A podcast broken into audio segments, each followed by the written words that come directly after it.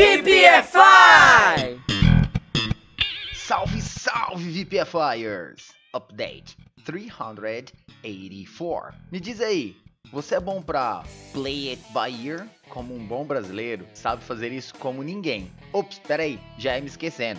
Essa expressão de hoje podemos traduzi-lo como improvisar. E não vai achando que estou falando em tocar de ouvido, não, tá bom? Vou explicar melhor. Play it by ear. Podemos descrever essa expressão como lidar com uma situação à medida que ela acontece, ao invés de agir como era planejado. Ou vejamos o que acontece com o andar das coisas. Ficou mais claro o sentido da expressão? Então vamos para alguns exemplos. Se liga aí. We can't make a decision yet. Let's just play it by ear. Não podemos tomar uma decisão ainda. Vamos apenas improvisar. What will we do tomorrow? I have no idea. Let's play it by ear. O que vamos fazer amanhã? Não tem ideia. Vamos improvisar. E aí, curtiram? Espero ter ajudado. E agora vamos para os desafios do Update 384. Number 1.